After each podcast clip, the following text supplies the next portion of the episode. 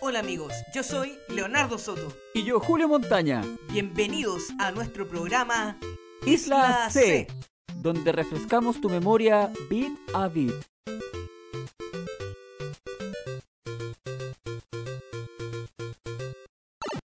Leo, Leo, ¿dónde estás? Julio, ¿qué estás haciendo? Esto ya lo hicimos la semana pasada. Leo, no te veo, ¿dónde estás? Oye, lo hicimos la semana pasada, date vuelta, estoy atrás de ti. Sí, pero no te veo. Veo solo una caja. Bueno, sí, yo también veo la caja, pero fácil, rodea la caja. Leo, no la puedo rodear, solamente puedo ir hacia atrás o hacia adelante. Parece que no está el hipotético eje Z que debería estar aquí. No sé qué hablas, Julio, para mí es una caja nomás. ¿Me puedes decir qué es lo que tú ves? Mm, veo una caja. Eh, esto es como... ¿Alguien vio la película Tron? No. No. No. No. No. No. No. No. No. No. Sí. Digo, no. no. Ya, mira, ¿sabes qué? El capítulo tiene que empezar, así que hagámosla corta. Córrete de ahí, aléjate un poco. Y ahora...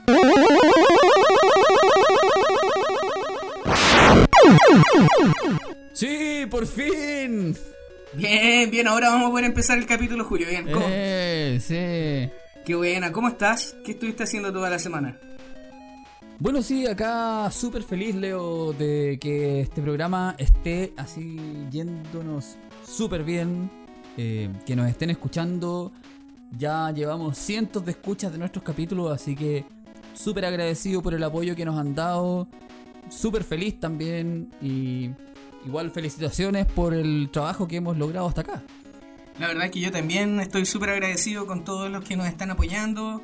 Eh, cada escucha cuenta y la verdad es que le- esto se trata de divertirse. Nosotros nos estamos divirtiendo aquí con Julio y queremos transmitirle eso a todos ustedes también, que pasen un buen rato con nosotros, eh, que se relajen, que puedan a lo mejor sentarse a tomar alguna cosilla por ahí, escucharlo con amigos y claro, se agradece mucho si además lo pueden compartir, estimados oyentes. Exactamente.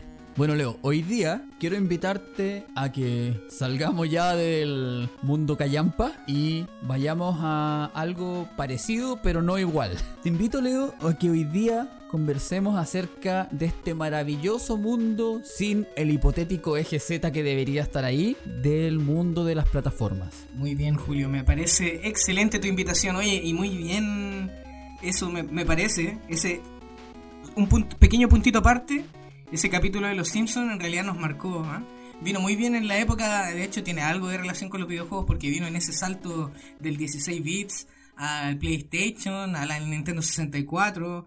Entonces la verdad es que tiene harto que ver con nosotros. Y aparte que debo confesar que, por lo menos yo, soy un gran fan de los Simpsons. Así que tal cual como dijo Homero, hoy día vamos a averiguar por qué esos juegos donde no existía el hipotético eje Z eran tan atractivos y tan divertidos. Así que Julio, ¿sabes qué? Mira, por mi parte eh, tengo grandes recuerdos y obtuve mucha diversión de estos queridos juegos que no tenían el hipotético eje Z. Pero esto es un género de videojuegos, ¿verdad Julio? Exacto, bueno, el por el que partimos, ¿no? El mundillo de los juegos de plataforma fue lo que predominó la escena en los 90. Recién hacia el 95, 96, recuerdo que recién pudimos nosotros contar con acceso a jugar más en 3D. Recuerdo que nosotros dos compartimos en consola jugar Tekken. ¿Te acuerdas cuando jugamos Tekken? Y ahí recién vimos que la pantalla se movía. Estamos hablando siempre de consola. Exacto, siempre de consola. Sí, la primera vez que pudimos jugar un juego.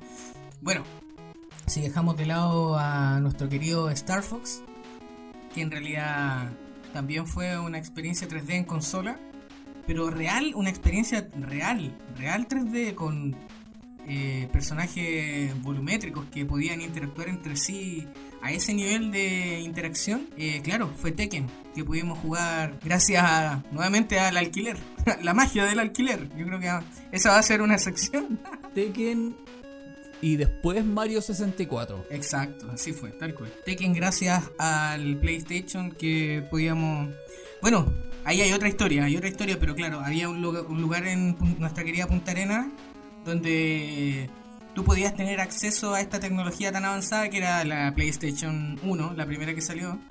Y la verdad es que era para quedar baboso, era un salto tecnológico maravilloso. No nos queríamos ir de ahí. Eh, no nos queríamos ir de ahí. Pero hoy en día, en este capítulo, vamos a compartir con todos ustedes nuestras hermosas experiencias en el mundo de las plataformas bidimensionales. Julio, ¿te parece si cambiamos un poquito el esquema y hacemos una especie de recorrido por los juegos que más te gustaban y más me gustaban a mí? Hagamos un recorrido, Leo, como dices tú. Invitemos a nuestros amigos que nos escuchan a este paseo por juegos tremendos. ¿Y qué mejor forma, Leo, de empezarlo? Ya hablábamos del hipotético eje Z. Nos fuimos a los Simpsons. Entonces, vamos a los Simpsons en consola. Vamos con un juego que no es solamente uno de mis favoritos, es favorito tuyo, Leo. Sí. Favorito de muchos de los Así que nos es. escuchan, que, lo, que tuvieron la oportunidad de jugarlo. Bart vs. The Space Mutants. Exacto, Julio. Qué, qué lindo, qué lindo recuerdo vamos a traer ahora a, la mesa porque a pesar de que para muchos del punto de vista técnico no es el mejor juego de plataformas, nosotros aquí en Isla C siempre dejamos los tecnicismos de lado y nos vamos al recuerdo. Siempre vamos a estar ahí repasando bit a bit cuáles fueron nuestras experiencias. Y para mí, Bart vs. Space Mutants, lo debo aceptar aquí abiertamente y ante todos, es uno de mis juegos favoritos y uno de los juegos más divertidos que pude haber jugado en mi infancia. Y qué mejor que está ligado a una de las grandes franquicias que comenzaba por esos años, que eran los Simpsons. Después de Video Loco, yo creo que todos se acuerdan de ello.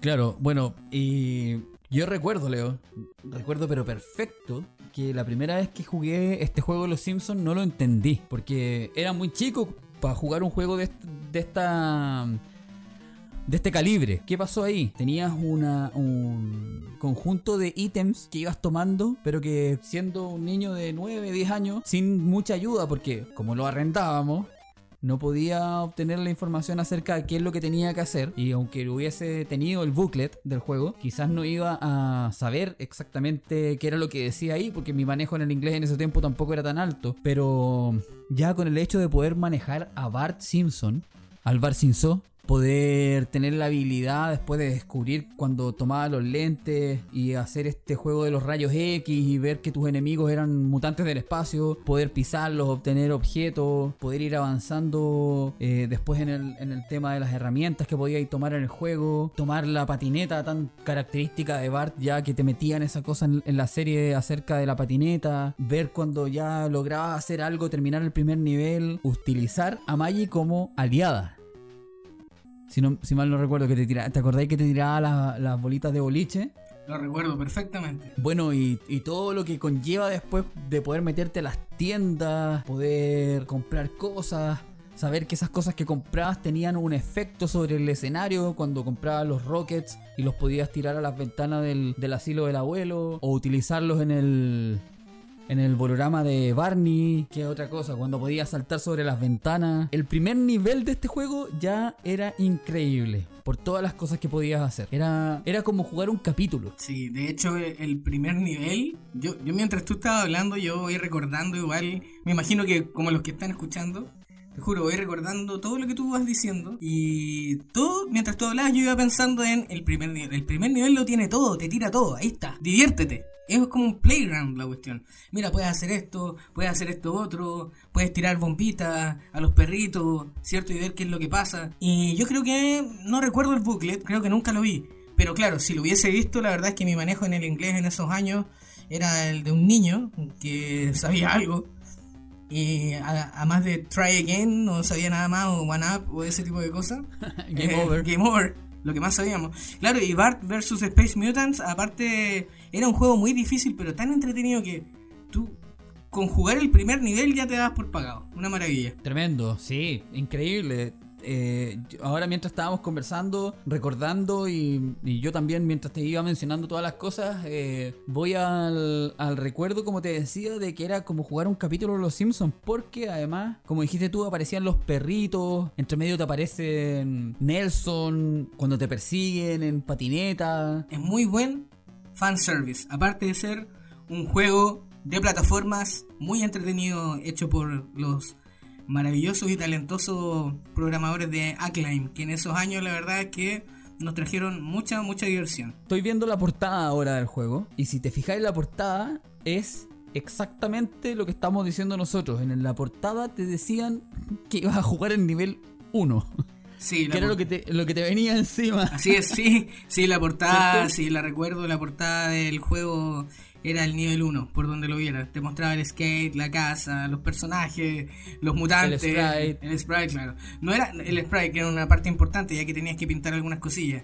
Eh, claro, porque en ibas eso... pintando de morado las cosas, ibas pintando de, de- de morado todas las cosas que. O sea, perdón, ibas pintando todas las cosas moradas eran, ¿no? Claro, claro que sí, sí, sí, me acuerdo muy bien de eso. Bueno, Leo, y así como estábamos recordando ahora el juego de los Simpsons, te invito a ti ahora a que me digas qué juego a ti te gustaba así, pero mucho jugar y que tuviera esa magia. ¿Sabes qué? Había un juego que a mí en lo personal me gustaba demasiado. eh, por la innovación. ¿Sabes qué? Era una... Bueno, ya habíamos jugado Mario, Bart y este pequeño jueguito conocido como Little Samson. No sé si te acuerdas tú de él. Eh, un juego de- eh, por esta compañía Taito, que también hacía hartos juegos, hacía juegos arcade, juegos para NES. Eh, bueno, son los de Space Mutants. No, Space Mutants, perdón, Space Invaders. Así que a mí me gustaba mucho porque, bueno, primero, me, como muchos juegos de los que vamos a mencionar aquí, me llamó la atención por la caja. eh, pero, pero al jugarlo, me llevé la gran sorpresa de que tenías cuatro personajes que tenían cuatro habilidades diferentes, muy a la Mario 2. Pero la particularidad era que el juego estaba. eh, cada personaje estaba ligado a un nivel. Entonces te daban al principio un pequeño minimapa, así como de misiones, para elegir cuatro niveles. Tenías que pasar los cuatro para pasar los cuatro niveles siguientes. Y tenía, tenía cuatro personajes que eran súper particulares. Uno era el tipo roca, que era el fuerte. Había otro que era un ratoncito, muy pequeño, que podía escalar eh, paredes y techos. Además estaba el dragón, que volaba. Y tenía el personaje principal, que se llamaba Little Samson, que era el balanceado. Era como el Mario, el que saltaba y podía golpear. Claro. Entonces, claro. ese era el héroe. El héroe era eh, muy Mario para sus cosas. Un juego Claro. eh, que, claro, que trató de, según como lo veía yo, era como de, ah, ¿sabes qué? Está Mario, está Sonic, está Super Mario World. ¿Sabes qué? Hagamos un popurrí así como un juego con personajes que tengan habilidades entretenidas. Y la verdad es que lo lograron porque el juego muy, muy, muy divertido. Little Samsung yo creo que a, a muchos les va a traer recuerdo, pero creo que es un juego que no es muy conocido.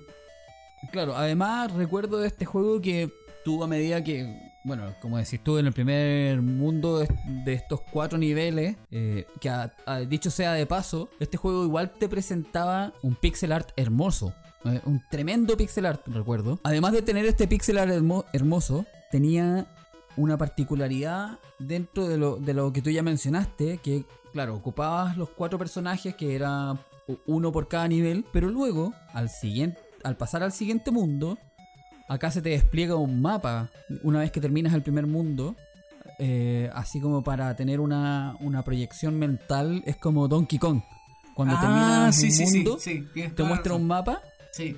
y luego en ese segundo mundo al que llegas, ya puedes empezar a intercambiar tus personajes. Eso es muy interesante porque ya podías empezar a recolectar ítems dentro de cada nivel que, le- no sé, pues si entrabas al nivel que le correspondía al hombre roca, podías intercambiar y usar el ratoncito. Oh, de verdad, Sí. tienes razón, sí. Si ocupabas el de Little Samson, podías ocupar lo mismo. Podías ocupar el hombre roca o el, el ratoncito o el dragoncito también. Que el dragoncito me, mm, mm, recuerdo que podías ocupar también ciertos tornados que aparecían en pantalla. Era, era bastante divertido eso. Podías ocupar las cosas que aparecían en el nivel a tu favor. Claro. Bueno, estaba, estaba, los niveles estaban hechos para cada personaje, pero, pero de eso se trataba. Claro, no, sí me acuerdo. Ahora, mira, ¿sabes qué? El juego, yo no lo juego desde que era niño, la verdad. Eh, te hablo solo del recuerdo. Y ¿sabes qué? Ahora me trajiste todo el recuerdo cuando dijiste eso, porque yo ahora me estaba preguntando, pero ¿por qué podías hacer eso si al principio no? Claro, y el juego no, no te cuenta la historia con textos. Yo me, Claro. yo me acuerdo que, claro, no, mira, aunque uno no supiera inglés ni nada, pero el juego no, te mostraba imágenes como unas pequeñas cinemáticas nomás, como dices tú, con unos gráficos muy detallados para ser de NES. Eh, tenía mucho detalle en los niveles. Y claro, ahora me hace sentido, ahora me doy cuenta por qué. Me doy cuenta que es, un, es una, una aventura, es un viaje, un journey, como dicen. Entonces, claro, Claro. tú primero juegas con cada, un nivel con cada personaje sin poder intercambiar. Y después los, los personajes se conocen y se juntan y viajan en equipo. Por eso es que después la segunda tira de, misiones, tú puedes pasarla con los cuatro personajes si quieres. po. Ahí es donde empieza ya a ser como un poquito juego de puzzle en la onda de, de los Vikings. Porque ya tienes que pensar así como qué personaje usar, para qué sección. Eh, entonces, lo primero es como una especie de tutorial. Oye, pero excelente, excelente el recuerdo que trajiste, Julito. Y yo, ¿sabes qué? Te quiero invitar a ti. A ver, ahora, ¿qué juego se te ocurre a ti? ¿De qué juego te acuerdas? Mira, la verdad puede ser bien fome este recuerdo, pero para mí es un juego que me marcó mucho porque fue el segundo cartucho de Nintendo que tuve. Se lo compré a un amigo y este juego fue Kung Fu, que fue un port de arcade para la NES. Un juego bastante sencillo. Mm, Imagínate, tiene 5 niveles. Es un, juego distinto porque es de plataforma, pero hay que golpear, hay que pegar. No lo vamos a meter en la categoría de pelea, pero sí en la categoría que en ese momento en Nintendo era como el Action Series, ¿cachai? Y en esa volada de los compadres de Nintendo nos trajeron este juego que hoy día es considerado un clásico. No digamos de los mejores, de los más espectaculares, pero tenía esa cosa de el héroe que va pegando y que va matando jefes al terminar el nivel, que el nivel llegabas en un minuto al, al jefe. Este juego creo que te lo podías terminar en menos de 15 minutos. Lo que pasaba después era que después de terminar el quinto nivel, simplemente subía la dificultad del juego. Pero era, era bastante divertido poder dominar la técnica de saltar y pegar. eh, los enemigos que te aparecían igual presentaban cierta dificultad porque al principio eran todos casi igual que tú, pero después empezaban a aparecer unos enanitos, luego empezaban a aparecer estas serpientes que tiraban fuego, otras que eran más una, como unos gusanos que aparecían y que eran que caían como en un enrollados y te podían caer encima en la cabeza. Después aparecían como unas polillas. Los enemigos igual eran bastante particulares. El primero igual era como tú, pero, pero mejorado, que aparecía como con un palo.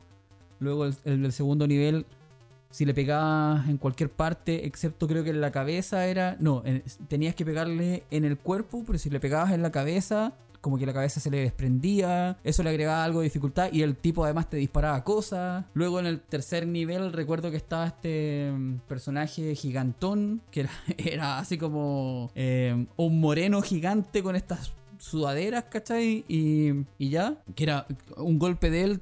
Te quitaba mucha energía. Y ya el cuarto nivel, no recuerdo exactamente quién era el jefe. Y el quinto nivel ya era el jefe final. Y rescataba después a tu novia. Y ahí se terminó el juego. Oye, un juego bien corto. Sí, mira, ¿sabes qué? Mientras tú hablabas, yo pensaba, oye, pero Julio, ¿por qué desmerece? Desmerece el juego. Mira, ¿y qué voy a decir yo para agregar aquí a la historia? A mí no me gustaba Kung Fu. Yo soy uno de los que no, no me gustaba.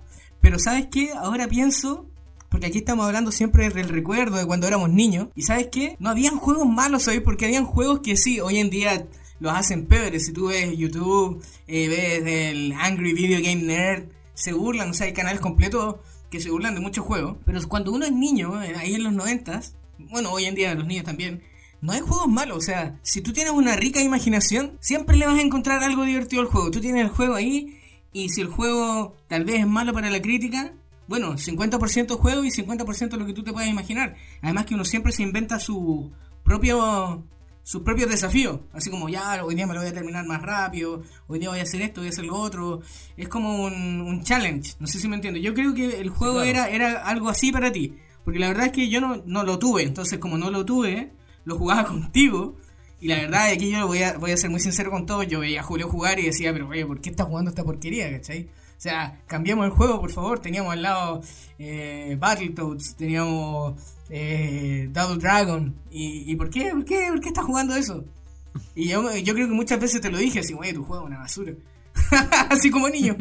Pero, pero no, pero yo digo, eh, lo menciono todo eso porque la, la verdad es que no, no existen juegos malos para un niño. O sea, depende de lo que tú vi- vivieras y lo que tú disfrutabas eh, desde el punto de vista de, Que- de tu imaginación. Qué importante eso, Leo, porque igual eh, parte fundamental de lo que cuando jugábamos, cuando éramos chicos, era tenía que ver con eso. Tenía que ver con lo que lo que pasaba por nuestras mentes en el momento que jugábamos y también el desafío de poder ah, crecer en puntaje. Ah, tuve más puntaje que la vez anterior. O me demoré menos en terminarlo. A veces cronometramos los juegos cuando Sí, los jugamos. a veces los cronometramos. si no- o si no nos grabábamos jugando. Ahí hay un, un- Podemos hacer un capítulo completo ahí acerca de un, un juego grabado que no lo vamos a mencionar para que sea sorpresa. Para poder haber terminado. Y eso era, era parte de nuestra mm, cultura de gamer de la época. Sí, todo, es que todo se conecta. Mira, todo, mira, yo creo que aquí, por eso siempre los invitamos a escuchar el capítulo siguiente, no por capricho de nosotros, porque la verdad es que nosotros hacemos un capítulo y después de terminar el capítulo decimos ya, ¿de qué vamos a hacer el capítulo siguiente? Y siempre tra- tratamos de ir conectando nuestra historia, eh, tratan- tratando de, poner en contexto el asunto. Claro, nosotros grabábamos, conectábamos el, VCR o el VHS y ahí nos divertíamos y creábamos nuestra, nuestras propias historias. Y lo más, lo más importante, y por lo que yo más disfrutaba en realidad, era jugar contigo, Julio, porque a todos los personajes le poníamos un nombre, inventábamos una historia, hacíamos una talla, este era el borrachín, este era el kung fu, este era el, el ojito separado, a, to- a, a to- a todos le inventamos algo. salían cómics dibujados por el Leo acerca de los personajes de los videojuegos. Claro, disfrutábamos mucho porque, mira, una, que no le puedes pedir a un niño de los 90, a los 10 años que sepa inglés, obviamente. Pero claro, al no saber inglés, eso no, no- nos ayudó, de hecho, a no saber Sí. de qué exactamente se trataba el juego para poder inventar nosotros de qué se trataba el juego. Y siempre desde el punto de vista del humor. O sea, lo pasábamos muy bien con los videojuegos. Muy Por algo bien. estamos haciendo un podcast de estas aventuras que tuvimos porque la verdad es que a mí me enriquece recordarlo. Es como que nuestra infancia nos preparó para esto. O, o nos, nos trajo directamente a esto. Así es, así es, querido amigo Julio, así es. Bueno, Leo, pasemos al siguiente juego. Ese me toca a mí.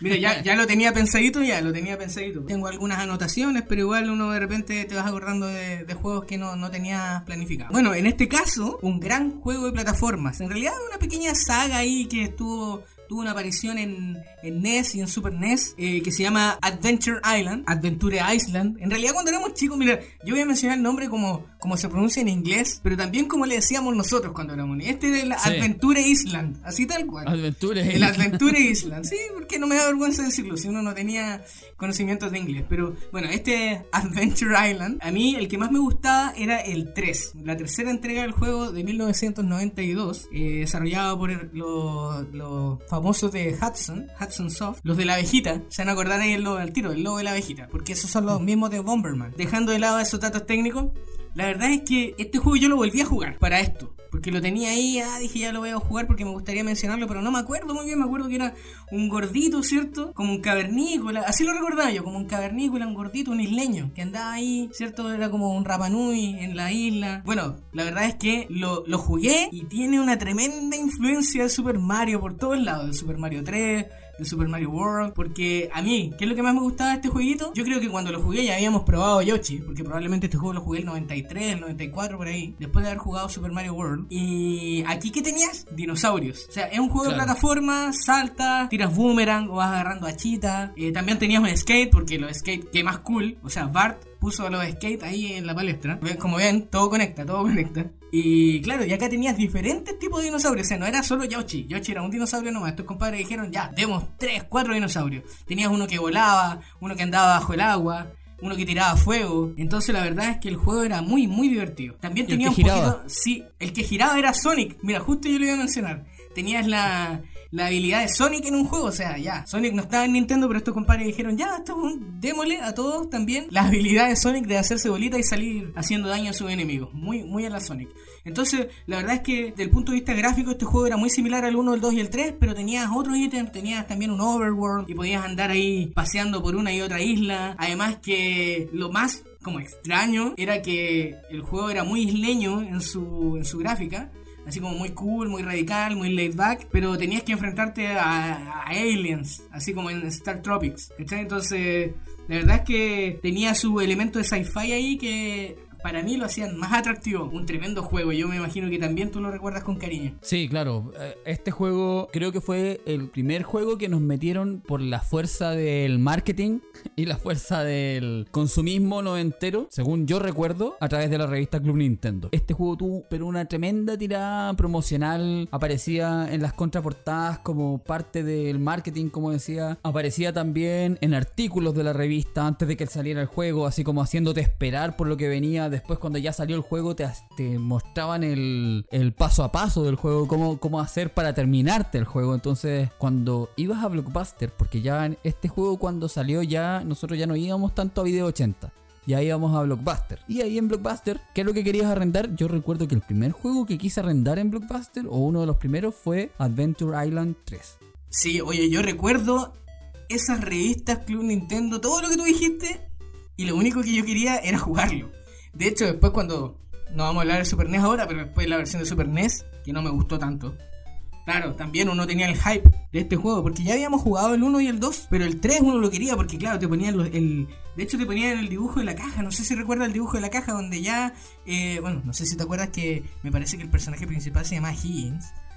Ahora lo estoy recordando, no lo tenía anotado. Creo que se llama Higgins. Bueno, ahí el que, el que lo escuche me va a decir después, pueden mandarnos un mensajito ahí si me estoy equivocando o no. Pero la verdad es que, claro, tenía a Higgins ahí con su boomerang arriba de un dinosaurio, entonces qué más cool que esa cuestión. Así que, oye, un, un tremendo juegazo, Julio. Juegazo. No sé qué otro juego.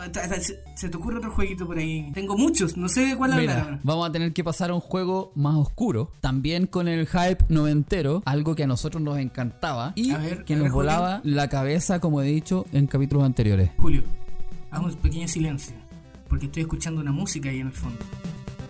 Una música que me encanta del juego que tú estás hablando. Yo soy un tremendo fan de ese personaje. Yo sabes que se me veía como que no sabía qué juego hablar, pero ahora que tú ya, ya sé qué juego vas a hablar por la música que está sonando ahí. Así que por favor, compadre, dele, porque es un juego espectacular. Mira, podría ser cualquiera de los tres que salieron en esa época, pero nos vamos a basar solamente en el que nosotros queríamos con ansiedad y con ganas por la película. Batman. Batman del año 89 de Sunsoft. ¿Qué juego? ¿Cómo te lo explico? Eso es todo. Qué juegazo. sí. A ver, partamos sobre la base de que el juego poco tenía que ver con la película, pero era Batman. De Exacto, entrada ya eso te mataba. Ahora, algo que a nosotros nos encanta de los juegos de Nintendo que tienen cinemáticas. ¿Qué son las cinemáticas? Te presentaban una escena donde tú obviamente no podías hacer nada. Bueno, podías adelantarla, presionar Start y ya ibas a entrar al nivel. Pero te estaban presentando una escena en 8 bits. Algo que para la época era tremendo. Ya vamos a hablar de otros juegos que tienen de eso en algún momento. Eh, pero estas cinemáticas de Batman de este juego, aparte de la paleta de colores, que es algo que a nosotros nos mata. O sea, una paleta de colores acorde a la película. Era una continuación de la película, prácticamente.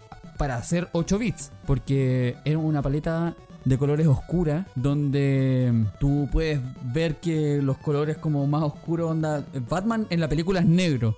Acá resolvieron un problema porque los fondos del juego son todos oscuros, son todos negros. Exacto. ¿Cómo hacemos a Batman? Lo hacemos morado, pero en un morado bien opaco. Cosa de que el público se olvide, o el jugador se olvide, de que mm, Batman en la película es un traje negro y acá es un traje morado. Aparte, tenías el logo de Batman en el cartucho. Yo me acuerdo perfecto de eso. Me acuerdo pero calcadísimo el logo de Batman de la película, tenerlo en mis manos, eh, antes de ponerlo en la consola, poder acercarme prácticamente a la película y jugar la película sabiendo que no era la película. Claro. Y teniendo además estas cinemáticas hermosas que mm, de verdad verlas hoy día es, es un lujo, es un tesoro. Sí, las cinemáticas son, son una maravilla. Mira, a mí me gustaría añadir un poco ahí a la maravilla que tú estás hablando en realidad porque te escucho maravillado, Julio, y no es para menos, no es para menos porque yo voy a hacer un poquito un, paralelo a lo que tú estás diciendo,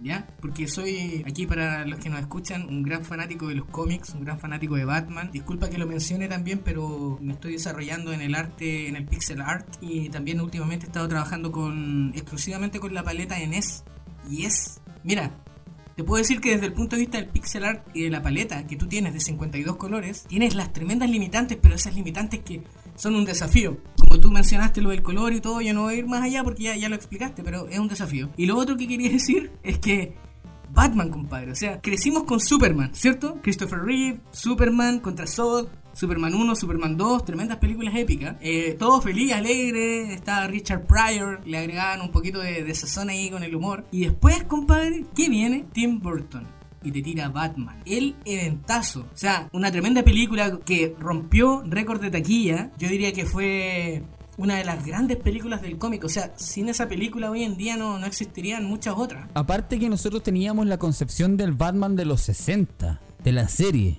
Teníamos una concepción de Batman, de un Batman que bailaba a gogo, de un Batman que tenía un traje gris, puro West. Hasta ese punto, claro. O sea, mira, qué bueno, a mí no, esa interrupción era necesaria porque me diste un pase tremendo. ¿Sabéis qué? Hasta ese entonces, porque hoy en día yo soy un tremendo fan de Batman, yo creo que tú también, muchos otros también. Vean, vean Zack Snyder, por favor, la Liga de la Justicia. Bueno, eh, eh Batman era una burla. Hasta ese entonces, Batman era una mofa, era campi, como le dicen ahora a ese concepto de ser tan agogó, como dices tú. Qué mejor palabra que tú dijiste de los 60 ahí bailando twist prácticamente era una, era una burla, la verdad es que era, era una comedia, era casi una sitcom. Entonces ahora Batman es, es esto, es Batman es un personaje oscuro, un personaje atormentado. Y disculpa que me vaya tanto en la película, pero, pero yo amaba tanto, tanto como tú, la película, que te entregaran este pedazo de juego y que por otro lado Nuevamente vamos a mencionar los yogures, ¿cierto? Están con las tapitas de Batman, con los hologramas. No sé si te acuerdas tú de los hologramas.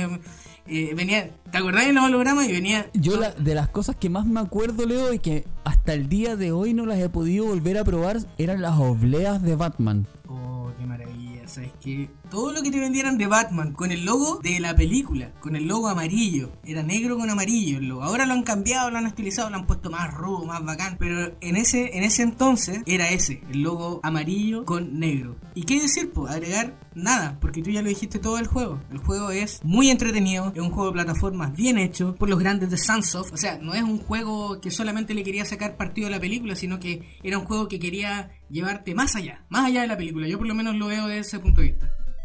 Bueno, no nos vamos a quedar pegados en Batman aunque quisiéramos. Nos encanta. Yo creo que a muchos de los que nos escuchan también les encanta Batman. Todo lo que tiene que ver con la historia nueva también. Lo que es nuevo para nosotros, post Tim Burton. Pero vamos, Leo, a un juego que dijimos quién podría hablar de este juego. Y creo que el indicado eres tú. Gracias Julio por darme a mí el pase. Bueno, esto era algo que planificamos en realidad, hablar de este juego. Y no voy a hacer tanto preámbulo, voy a mencionarlo. El pato Darkwing. Así tal cual, el juego se llama Darkwing Duck, obviamente, pero no, nosotros lo conocíamos por el pato Darkwing. ¿Por qué? En esa época, en esos años, estaba de moda nuestro querido programa de la televisión chilena, el Club Disney. Y el Club Disney nos entregó grandes series tales como eh, Chip y Dale, La aventura de los rescatadores, ¿se acuerdan? Eh, Pato Aventuras. Y entre toda esa palestra de dibujitos animados teníamos al pato Darkwing, un personaje original, por cierto, porque los otros personajes no habían sido creados para esto. Los otros personajes eran Chip y Dale, como lo mencioné, era el pato Aventura, que estaba el tío Rico Pato, son personajes antiguos, que ya eran parte del universo Disney. Pero aquí te introducen a un nuevo personaje, a este querido pato Darwin. Entonces, ¿qué era lo que faltaba? Como en los 90, todo lo que era exitoso que tenía que tener, un juego. Y así como nosotros llegamos a la tremenda maravilla del juego el pato Darkwing, que fue desarrollado por nada más y nada menos que nuestra querida Capcom, que en ese entonces eh, desarrolló muchos juegos de plataforma, o sea, Capcom en NES tenía un sinfín, de hecho ellos tenían la franquicia Disney y desarrollaron otros juegos más que eran de características más o menos similares, que era lo que ya mencioné del Club Disney. Eh, aparte de otros como La Sirenita y tenía los de las películas también, el eh, Aladdin. Entonces, bueno, qué decir, Pato Darwin, un tremendo juego que yo lo, lo, he estado rejugando siempre durante el año. Este es un juego que yo he mantenido, que siempre he ido jugando, así como otros. Es otro de mis Marios, que lo instalo en todos los lugares donde se puede instalar un emulador. Tiene que estar Pato Darwin ahí. Lo entretenido de este juego es que era idéntico, compadre, lo más idéntico que se podía hacer a la serie. Unos gráficos muy impresionantes, muy llamativos, los colores, la, paleta de colores utilizada de una manera muy inteligente, con cinemáticas, cinemáticas con los personajes tal cual, o sea, yo creo que hecha por Disney. yo creo que Disney, creo, no averigüé, pero tiene que haber estado metido acá porque o sea, todo es idéntico. Tienes a los villanos de la serie. Tienes, yo creo que los que se acuerdan del Pato Darwin, tiene, tenías a, villanos como Liquidator, a Megabolt, a Moriarty y el, el- este villano que era como el mafioso de todo el asunto, que era el pico de acero, que era como un gallo. ¿Se acuerdas que estaba ahí? Era, era como una, una especie de villano de James Bond que estaba metido ahí. Bueno, ¿y qué, qué tenía entretenido este juego? Tenía particularidades muy, muy interesantes, Julio. Desde el punto de vista del gameplay. Eh, Pato Darwin podía utilizar su capa para cubrirse. Entonces tenías la habilidad de cubrirte estratégicamente de las balas o ataques que te hicieran los enemigos. Entonces el juego te incorporaba esa mecánica, te obligaba, te obligaba a cubrirte. Tenías que saltar, cubrirte, te podías cubrir en el aire. Además tenías unas flechitas. Tenías, bueno, la pistola que tú tenías, tu arma, podía cambiar de diferentes balas. Y las balas la verdad es que las tenías, no, no, no tenías que derrotar a un enemigo para obtenerlas. Pero sí tenías que usarla de manera inteligente porque eran limitadas. Entonces, por ejemplo, me acuerdo que una de las más útiles era unas flechas que tú tirabas como, como con sopapo Sí. y que te permitían Sí. escalar paredes. Y, y tenías que usarla de manera precisa porque no podía. eh, Ahí el error tuyo era si las desperdiciabas. Si desperdiciaba eso. Bueno, y otra cosa que tenía muy entretenida, eh, que te daba la posibilidad de darte un submapa donde tú podías elegir cuatro misiones. Eran ocho misiones en total, entonces tenías dos submapas. Y cada, cada submapa tenía como fin un, un jefe, y el jefe era un villano de la serie. O sea, el juego te está diciendo aquí, mira, tenías los monitos animados en la tele, ahora vente para el juego porque vas a jugar otro capítulo más. Una Así que un extensión juego- de la serie. Exacto, un tremendo juego y muy divertido para todos nosotros que vimos la serie y vivimos esa época siendo niños. Y déjame mencionar algo, Leo, acá con respecto a este juego. Uno de los mejores OSTs que hay de Nintendo. De la NES. Una OST, bueno, acá estamos escuchando esa música de fondo del juego y tiene lo suyo, pero si pueden buscar y escarbar por ahí en YouTube, hay unas listas donde está el OST completo del juego, pero es tremenda. Es- a mí me encanta. Yo cada vez que puedo así como... Ah, me acuerdo, voy a escuchar la OST de mi querido Pato Darkwing. No, una tremenda, tremenda, tremenda serie. Tremenda. Bueno, y creo que ahora es hora de poner pausa, ¿o no, Julio? Como manda cada capítulo desde el anterior hasta ahora, vamos a... Información súper necesaria. En el manual de Metroid de NES se refieren a nuestra querida Samus Aran como él. Dato muy interesante. ¿eh? Otro datito. El equipo de Capcom que trabajó en el desarrollo de los juegos de Disney es el mismo equipo que trabajó en el desarrollo de la serie de Mega Man. Por eso, si ustedes juegan eh, juegos tan emblemáticos como el que mencioné yo de Pato Darwin, donde no se nota tanto, pero si pruebas alguno de los Pato Aventuras, uno o dos, te vas a dar cuenta que el tamaño del tío Rico McPato es el mismo tamaño que el de Mega Man. ¿Un reemplazo de sprites o algo así?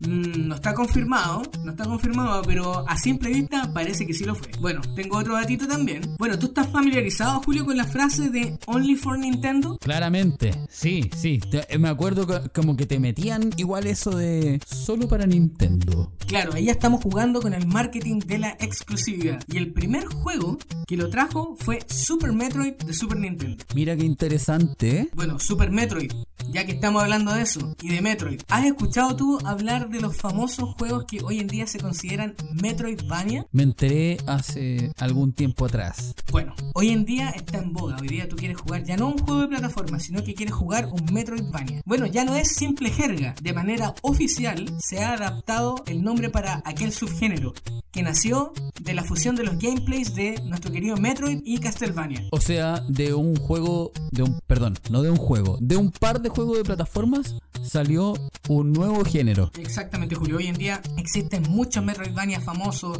tales como Celeste para Nintendo Switch, muchos juegos para Vita.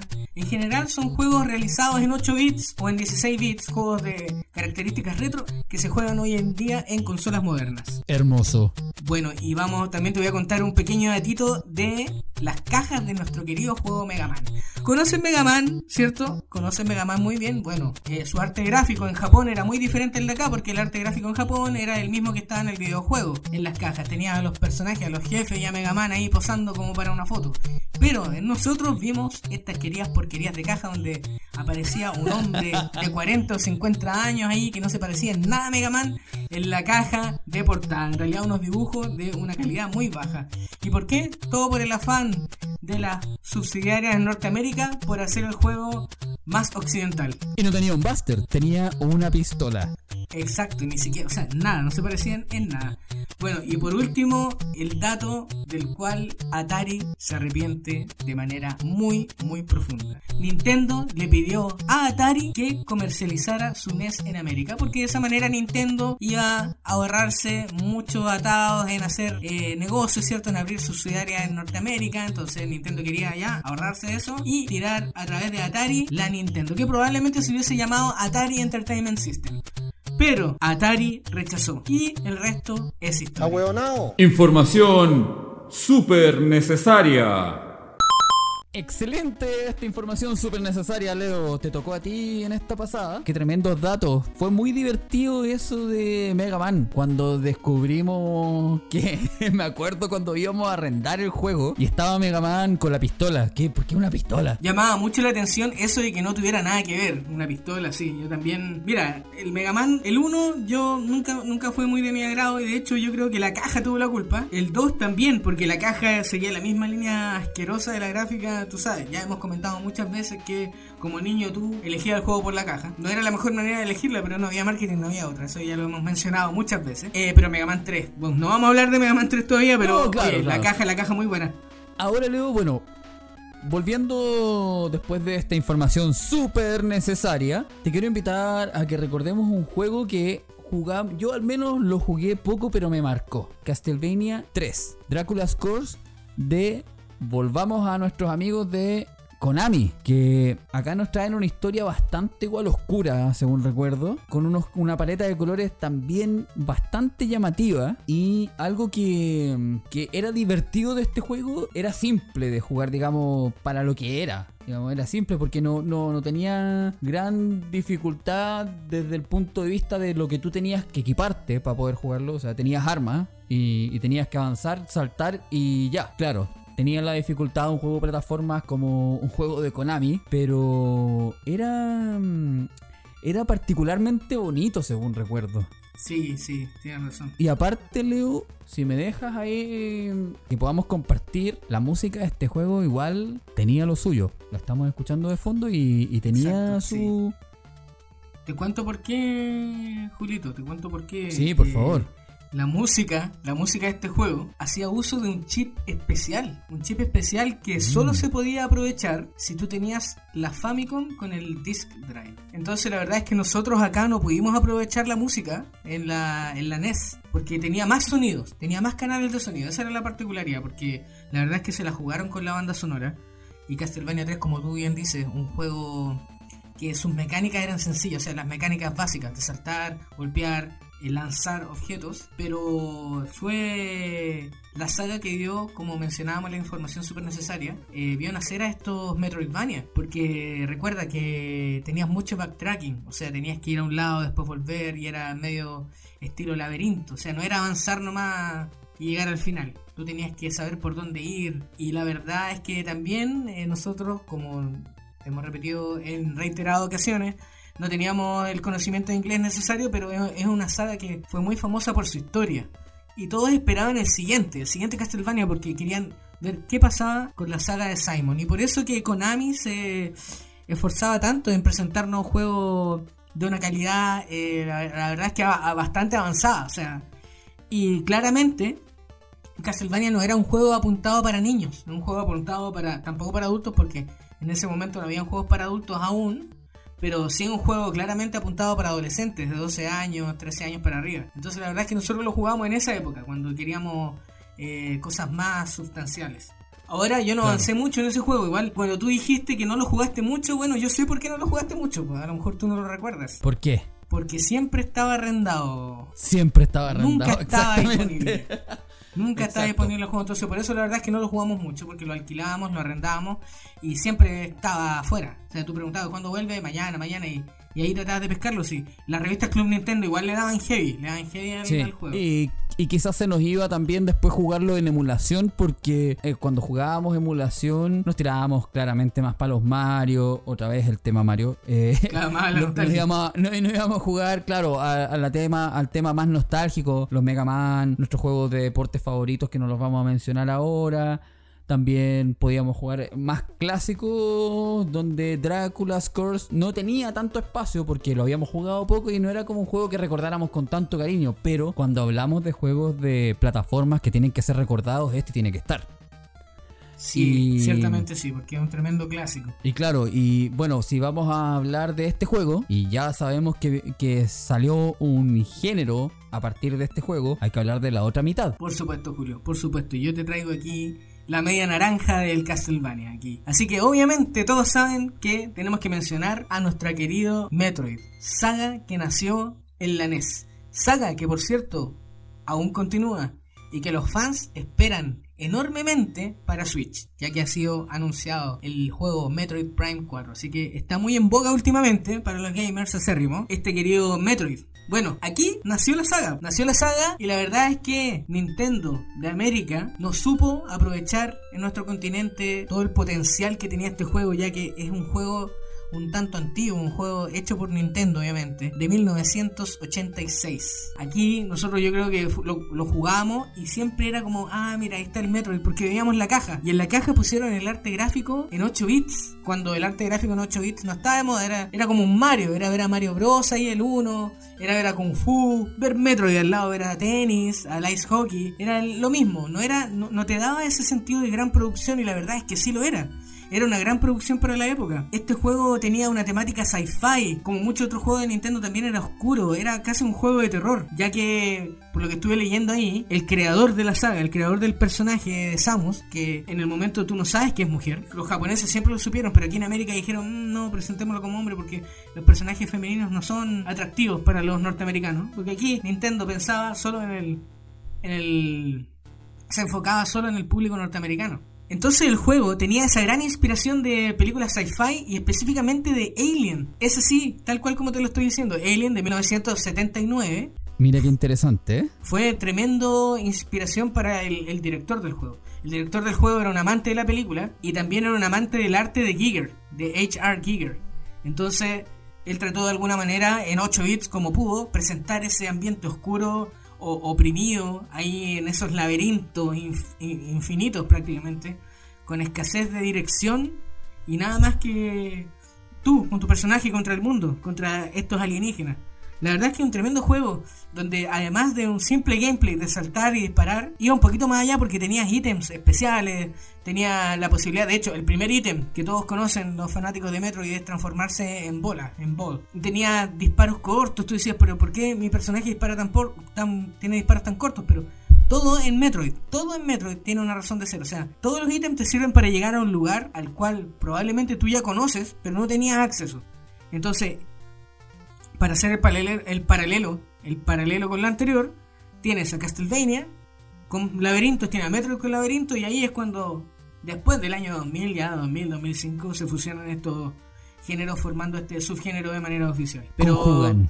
un tremendo juego, un tremendo juego, Julio. Tremendo, tremendo juego. Hermoso juego, además. Hermoso porque esta cosa laberíntica que tiene, esta cosa de poder ir avanzando y que vas a tener que ir devolviéndote y uff. No, y Eso- el, el inicio, Julio, deja que te interrumpa, pero el inicio de una de las grandes franquicias, o sea, mira, aquí estamos hablando de Metroid nomás, pero imagínate que la NES, la NES es la cuna de grandes franquicias. Tienes Metroid, tienes Mario, tienes Zelda, tienes Castlevania, tienes Mega Man.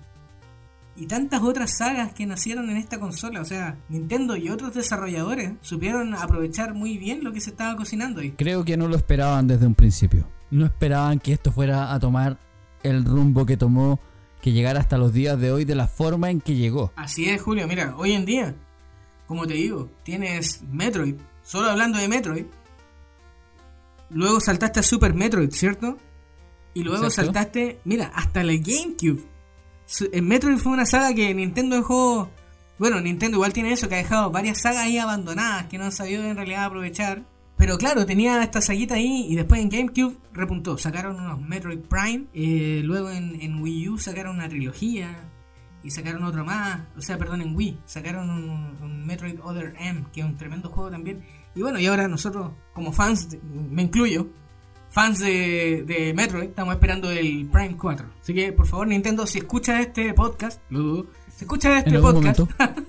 Por favor, sácalo ya. Estamos esperando. Vamos a ello. Bueno, luego, y mira, vámonos un poco más a la cosa más sencilla, a esa cosa más tierna también, que muchas veces dudé de querer jugarlo, pero el personaje era tan atractivo visualmente y la caja, además, sorry que vuelva al tema de las cajas, pero tienen tenían su magia. Y nos meten Kirby's Adventure. Un juego que... ¿Cómo lo explicamos? ¿Cómo lo abordamos? Cuando ves un personaje rosado, que también como decía Leo en, el juego anterior, un juego que no era tan atractivo a la mente de los niños, porque hay que decirlo, hasta los años 90 ver un color medio rosado no era muy de niños. Y vamos a probar Kirby.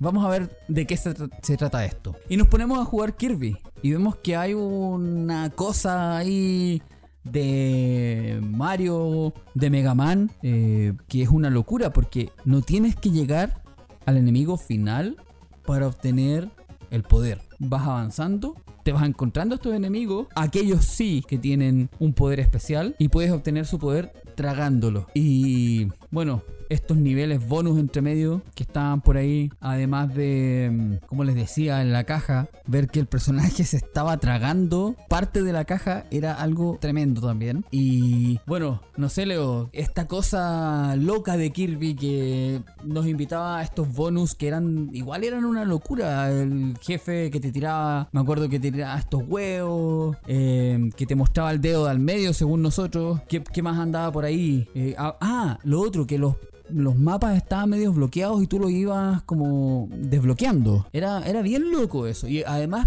el gameplay del mapa era el mismo del gameplay del- de cada nivel. O sea, cuando tú estabas en el mapa, ibas, podías ir seleccionando los niveles a los que ibas avanzando, haciendo exactamente lo mismo que hacías dentro del nivel. Así es, Julio. Así, así es. Todo tal cual como tú lo dijiste. Kirby, un tremendo juego, una tremenda saga, como mencioné antes, que nació en NES. Bueno, en realidad, Además, sí. déjame co- autocorregirme, es una saga que nació, eso podría haber estado en nuestra información súper necesaria, pero es una saga que nació en Game Boy. En Game Boy, exactamente. Oye, pero ¿qué, qué, qué juego más grande? ¿Sabes qué? Yo quisiera añadir, como siempre, a lo que tú estás diciendo, mencionando un pequeño datito por ahí, medio curiosillo, porque ya todos hemos jugado Kirby, sabemos que tiene esta habilidad de tragarse a sus enemigos y obtener su poder. Pero ¿sabías tú que de manera oficial, gracias a su creador, que es el señor Sakurai, que todos lo deben conocer, porque cada vez que se va a anunciar un, un personaje para este gran juego que está muy en boda hoy en día, que es el Super Smash. Ya lo hacen de, de meme ya a este señor Sakurai porque siempre saca el personaje que los fans no esperan que saque. La verdad es que Kirby fue creado por él, por el señor Sakurai. En Nintendo, cuando juntan a todos los personajes en este juego, este popurrí de personajes, Kirby es el personaje más poderoso de todos ellos. ¿Me podrás creer que es más poderoso que Samus, que Fox, que Mario? O sea, Kirby es el rey en Nintendo. Increíble, no siendo la mascota, tiene esa cualidad. O sea, él puede comerse a Mario y tener el poder de Mario. Puede comerse a Samus y tener el poder de Samus. O sea, es a ese nivel. Kirby es un grande, así que aplaudimos a Kirby y a su gran juego que comienza la saga en NES. Y yo quería traerte ahora uno, un jueguito, que es un poquito raro. Rarísimo. Sí, un jueguito que es un poquito fuera de lo, de lo, de lo convencional, ya que te voy a hablar ahora de Yo Noid. En realidad, Yo, Yo Noid, así le decíamos nosotros, porque así se escribe, Yo Noid, pero en realidad es, es, es Joe Noid. Yo, no. Claro, porque era un personaje, un hombre de avanzada, así de sus 30 años, nosotros, disfrazado de conejo, compadre. Disfrazado de conejo. ¿Y de dónde sacaron este personaje? Este personaje era la mascota de la pizzería Dominó en Estados Unidos. Pero, ¿por qué hicieron un juego de esto? La verdad es que no lo sé. En realidad, cuando nosotros éramos niños nunca supimos que el personaje era de una pizzería. Eso lo supimos ahora investigando. Pero este juego fue desarrollado por Capcom. Y que Capcom eran en realidad unos maestros de los juegos de plataforma. Entonces nos entregaron un juego súper divertido. Un juego de plataformas tradicional donde tú podías saltar, pegar con el yoyo, porque el personaje tenía de, arma un yoyo, aprovechándolo de yo, ¿no? Y tenías, podías saltar en pogo, como sale en la caja, podías andar como en una suerte de, de, de glider de helicóptero, como un poquito como en, Pilot Wings. Y tenías tus típicos niveles temáticos eh, de nieve, de en el muelle de la ciudad, o sea, estaba en la ciudad en realidad. El muelle, de hecho, la parte de nieve tenía que ver con un campo de hockey. Y, y entre cada nivel tenías una, como un, concurso de, de comida y te enfrentabas a otro Noid de otro distrito, así como de la pizzería del frente en realidad. Un juego sin mucho sentido, pero que sin duda, como ustedes además están escuchando la música de fondo, tenía una música muy pegajosa, muy marchosa y que era un juego para pasar un buen rato. Este juego me lo arrendé bastante porque no sé si era yo el único que lo jugaba, pero contigo Julio, pero siempre No, estaba, claro, sí. siempre estaba para arrendar, entonces era como Siempre. que, ah, no está Castlevania 3, bueno, arrendemos yo no hay. Claro, y además que la, para variar la caja igual era llamativa. Era una caja como casi una portada de cómic.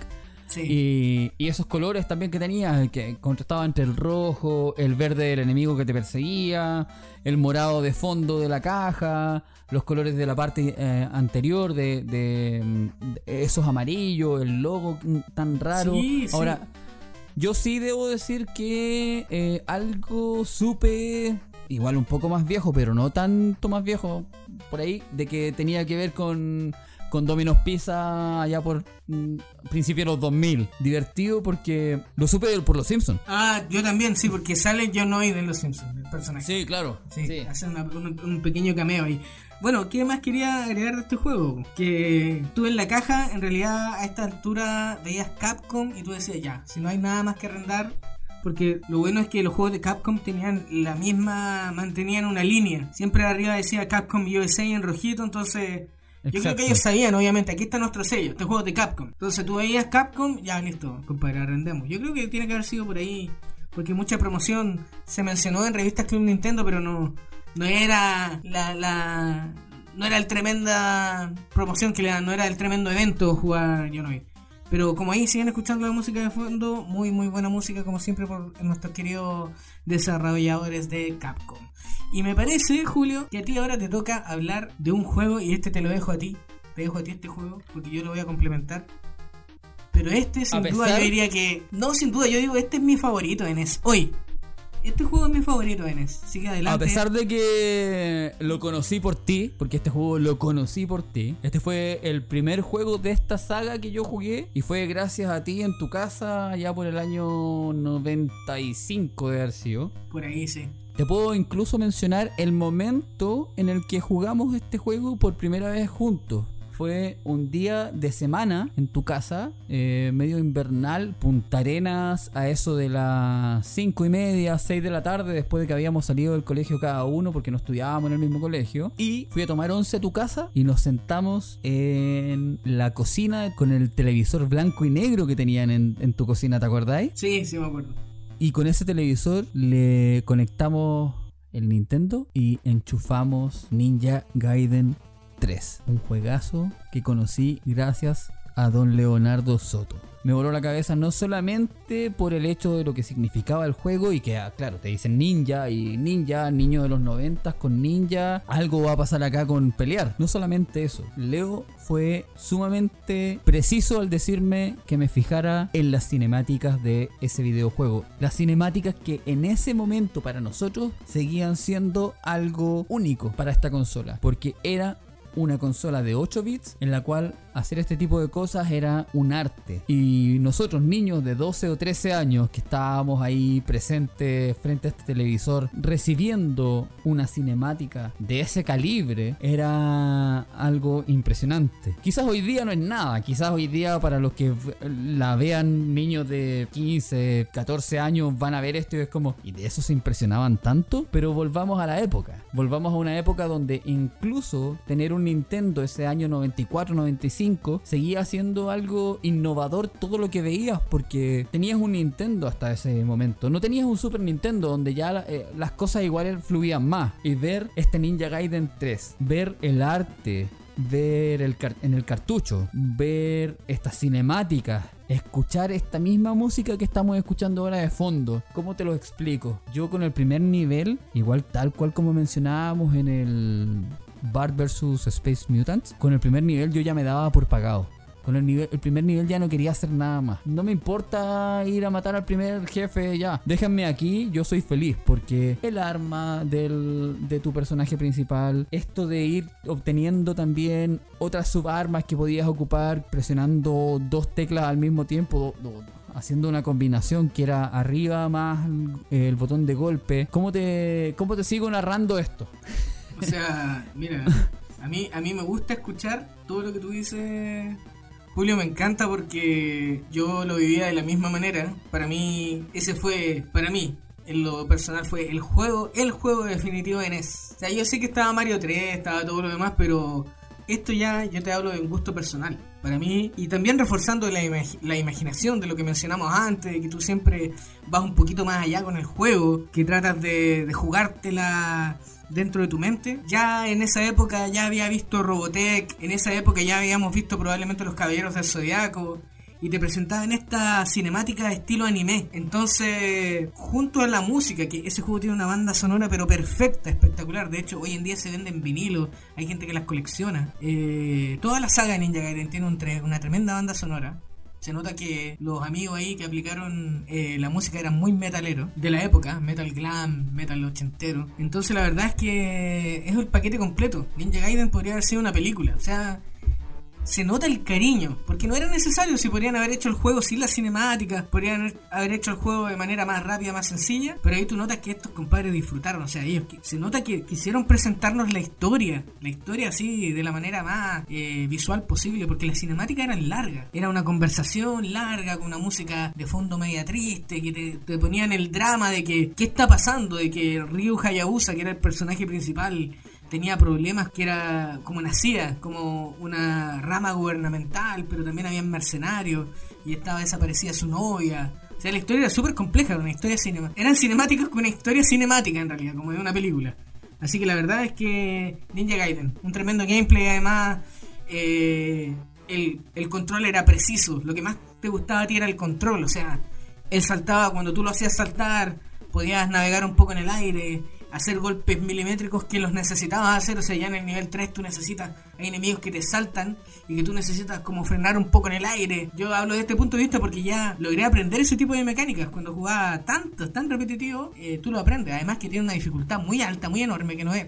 Supera la de un niño, la verdad es que yo nunca me lo terminé. Me lo terminé después en emulador con save states, pero en el momento nunca, porque hasta el tiempo te jugaba en contra. Me recuerdo que en muchas ocasiones, eh, si perdías en medio de un nivel, te dejaban un save point de por medio, que te dejaba más o menos la mitad, pero no te retrocedían el tiempo. Entonces te daban como 300 segundos para pasar un nivel, pero ya a los 200 a lo mejor tú perdiste dos veces y quedaste dos veces y te quedan 100 segundos. Llegas al jefe final, que por cierto es difícil, sobre todo estos gemelos como del, me parece que del, del 2 o del 3, del nivel 3, perdón, que saltan en círculo y solamente puedes dañar a uno de ellos. Y se te acaba el tiempo, pues compadre, tú vas ganando, vas Claro. ganando, te faltan 3, 4 golpes por ganar y te Y ahí sale morías. Game over, compadre. Game over porque se te acabó el tiempo.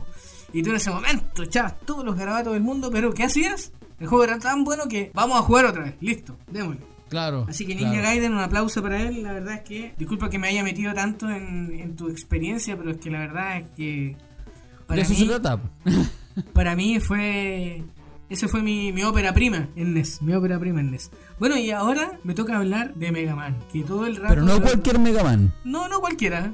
Hemos mencionado Mega Man, Mega Man, Mega Man, porque en realidad es una tremenda saga. Y en este caso yo voy a hablar de mi favorito, que fue el Mega Man 3. ¿Por qué fue mi favorito? Ya hemos hablado tanto de Mega Man que ya todos saben y todos lo jugaron también. Tiene la mecánica esta de ganar a un enemigo. Tiene esta mecánica de que tú vas donde uno de estos boss lo derrotas y te quedas con su arma. Pero no es tan sencillo porque cada uno de los bosses tiene una debilidad. Entonces el juego tiene mucho que ver. O sea, tú puedes derrotar a un boss con cualquier arma en realidad. Pero tienen patrones tan difíciles y tan intrincados que lo mejor que tú puedes hacer es ocupar el arma que le quita más daño. Su debilidad. Entonces ahí donde tú ya agarras un cuaderno y empiezas a anotar, sabes que hoy día me enfrenté a Snake Man con esta arma y no le hice nada. Voy de nuevo, perdí, game over, parto de nuevo con otra arma y así. Entonces el juego tenía un tremendo replay value, tenía un tremendo un desafío por delante. Todos los Mega Man en realidad. Pero a mí, ¿por qué en lo particular el 3? Porque en esos años también los medios y como dijimos siempre la imaginación te alimentaban con, otro, con otras informaciones. Entonces estaba esta querida caricatura de disculpa, a lo mejor te va a causar un poco de gracia, pero los gatos samurai. Y los gatos samurai, yo creo que lo recuerda, Sí, claro. tenían eh, una gráfica más o menos similar. Una gráfica más o menos de estos robots así, medios como le dicen hoy en día los, los- los jóvenes kawaii. Que era un poquito así del robot tierno, ¿cierto? Que Mega Man también tenía. Entonces la verdad es que eso alimentó el amor que yo tuve por Mega Man. Y eh, bueno, mencionar además, me gustaría mencionar algunos enemigos emblemáticos de la saga. Como el que ya acabo de mencionar que es Snake Man. Pero también tenías a Sparkman, a Gemini Man, que era mi favorito, y una tremenda banda sonora. Una tremenda banda sonora, estimado Julio. Todos los Sí, Mega Man claro. tienen una tremenda banda sonora. Aquí Eso. cabe destacar que Gemini Man era mi, mi nivel favorito por la música. Y, ¿sabes qué? Más que jugar por querer terminarme el juego, yo jugaba en ciertos niveles por la música. Porque así era el nivel de la música. O sea, le debo yo creo que gran parte a, de mi gusto por el rock hoy en día a iniciarme con juegos como Ninja Gaiden, Mega Man, además de ver por fuera los Transformers. O sea, te dan mucho con el rock. Y eso yo creo que formó mi, mi alma rockera que tú también compartes hasta el día de hoy. Sí, claro, mira, mira, eh, ahora que lo mencionas también, eh, que nos fuimos un poco al mundo de las series ahí con Transformers, los supercampeones también tenían su cosa media rockera de fondo. Solamente para meterme también un poco en lo de Mega Man, que nos volaba la cabeza por el hecho de que tú podías obtener el arma de tu enemigo, así como decíamos en Kirby también, eh, guardando las proporciones de cada uno de los juegos. Música, como tú decías, Leo, la música de Mega Man, pero es que es tremenda, es hermosa esa música. Eh, las cosas que se lograron para una consola de 8 bits, de poder traspasar esa cosa media metalera a un golpeteo de 1 y 0, fue tremenda. Y, y hacerte entender de que eso era una música pesada tenía, tenía algo importante de fondo, que es algo como dices tú que después te termina influyendo para que te guste un- el rock, para que te guste el metal, para que te guste, no sé, el punk en algunos casos, que igual habían algunas canciones medias panquetas cuando empezabas a un nivel y tremendo, tremendo Mega Man. A mí me encanta Mega Man. Yo lo jugaba especialmente en los inviernos en Punta Arenas por algún motivo que debe haber sido esto de las vacaciones de invierno, de ir a arrendar. Recuerdo que jugaba mucho el Mega Man 2. Podía ir ahí haciendo algunas cosas para poder llegar hasta el nivel final. Creo que el Mega Man 2 fue uno de los pocos juegos que pude llegar al nivel final. No recuerdo si me lo terminé, pero sí recuerdo que fue al que más le di. Y después, bueno, vienen otras experiencias con Mega Man, pero esas cosas las podemos hablar después, ¿o no? Y ahora, Julio. Y ahora, Julio. Ya estamos cerrando este maravilloso episodio de Isla C. Cerremos este, este paseo. Sí, te doy gracias, Julio, por haberme acompañado en este viaje. Porque la verdad es que Igualmente, disfruté, Leo. disfruté mucho recordando todos estos juegos. Pero nos queda un jueguito por mencionar y que tiene una importancia para nosotros que es vital. O sea, una importancia. Sin este juego no existe Isla C, no existe nuestra amistad. Así que Julio, que tú fuiste el que más lo jugó, porque yo fui Y quien se escapó con él. Por favor, menciona qué juego es. Y yo Leo. quiero eh, después destacar la historia de la estafa.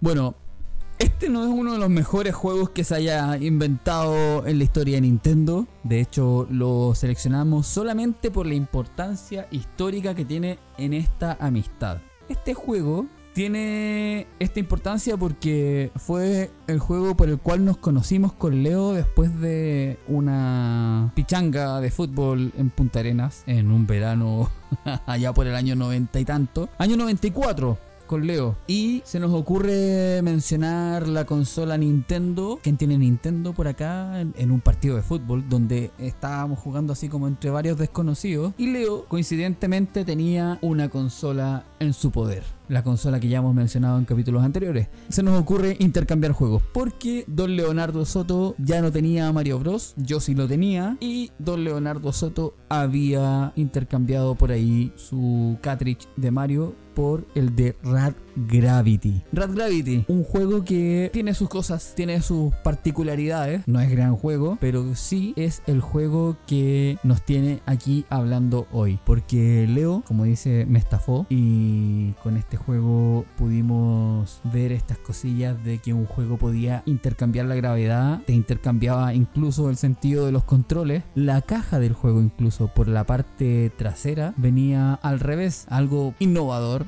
algo un poco loco la época. Y don Leonardo me presta este juego, yo le pasé el Mario, nos hicimos amigos gracias a este juego. Porque después de que intercambiamos el juego yo recuerdo haber ido a su casa a buscarlo junto a él, llego a mi casa, estuve jugando un par de horas ahí este jueguito que lo encontré interesante pero después de un par de horas algo que no se podía avanzar tanto igual era medio aburrido. Y la música de fondo igual sonaba algo interesante que es la que está sonando de fondo ahora. Y pasaron un par de semanas y Don Leo me había dado su número telefónico, lo llamo de vuelta para que intercambiáramos juegos porque ya yo quería a mi Mario de vuelta. Y ahí terminan haciendo esta amistad que nos tiene grabando hoy día Isla C y que ustedes no se imaginan lo gigante que es esta amistad, la cantidad de historias que hay de fondo, la cantidad de cosas que hemos hecho. Hemos compartido banda, hemos pasado las de Kiko, las de Kako, hemos creado música juntos, estamos grabando un podcast, hemos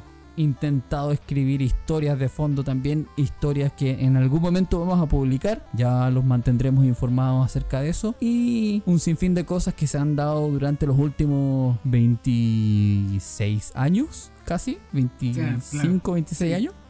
Así es. O sea, tremenda Así amistad, que bueno, Tremenda amistad. Puedes, puedes Leo ahí seguir complementando tu estafa. Bueno, es muy, muy chistoso. Yo siempre lo cuento como es. Porque así fue. O sea, en el momento que intercambiamos el juego, yo odiaba Radio. Oh, disculpa que me ría tanto, Julio. No es reírme de ti, sino que me río de la, de la situación. Claro, yo odiaba Radio. Entonces, yo andaba buscando una víctima para intercambiarle el Rad Gravity y deshacerme de él, pues, deshacerme del Rad Gravity, porque para mí haber intercambiado el Mario para siempre por el Rad Gravity fue un tremendo error y yo dije, pero ¿cómo? ¿Cómo recupero el, el Mario? Y le dije, oye, yo tengo un juego, mira, Rad Gravity, se lo pinté de color de rosa, muy bueno. Pero eso es lo chistoso, yo estaba mintiendo, mi, mi intención era sacar provecho nomás, sacar provecho de la situación. Y la verdad es que fue la mejor decisión que pude haber tomado, porque con Julio luego de eso formamos una i- i- amistad inseparable. O sea, el día de hoy, como le, creo que lo comentamos antes, yo estoy grabando este capítulo acá desde el sur y Julio está en la zona central. Entonces estamos a través de, de programa de Discord grabando esto. O sea, cada uno graba su canal de audio. Pero sin ese juego, eso fue el puntapié inicial de nuestra... De ahí empezamos a intercambiar más juegos. Ya no era intercambiar juegos, pues era jugar juntos. ¿Qué juegos podemos jugar juntos? Tratemos de jugar juegos de dos players. Probablemente eh, vamos a tratar de hablar de, de, ese, de esa posibilidad multiplayer que teníamos en el futuro. Pero por eso queríamos mencionar a Rad Gravity. No por ser un juego emblemático no por ser un juego histórico, un juego más del montón, pero para nosotros fue un juego importantísimo ya que fue el pilar de nuestra amistad. Así como bisagra, cuando- un sí, juego bisagra. un juego bisagra. Así como cuando tú le preguntas a tus papás, oye, ¿cómo se conocieron, no? En el colegio, y nos y toda la cuestión. No, nosotros, ¿cómo nos conocimos ahí? A través de una estafa. Así que, Julio, tremendo, tremendo este capítulo junto a ti. Le quiero dar gracias a todos por haber eh, acompañado nuestras aventuras, nuestras desventuras hasta este episodio. Esperamos que sean, como siempre, muchas más. Como siempre, siempre manténganse con nosotros para que recorran con nosotros toda esta, eh, eh, todos estos recuerdos que tenemos e historias para compartir. Y esperamos haber igual iluminado esos recuerdos de su infancia algunos, de las ganas de investigar a otros acerca de estos juegos que quizás no conocieron. Y el ir conociendo hoy día lo que pasaba antes igual es tremendo. Eh, eso te abre igual un poco, te expande la mente, te expande, te abre, te abre los ojos respecto a, a lo que tienes hoy día para poder jugar en la palma de tu mano. Y Leo, nada, pues igual te agradezco este paseo que dimos que no pensábamos que iba a ser tan largo y seguir ahí dándole a nuestro querido Isla C. Y si te gustó este capítulo, recuerda que puedes compartir el link a nuestro podcast con tus amigos, con tus familiares y en todas tus redes sociales. Los esperamos en el próximo capítulo de Isla C.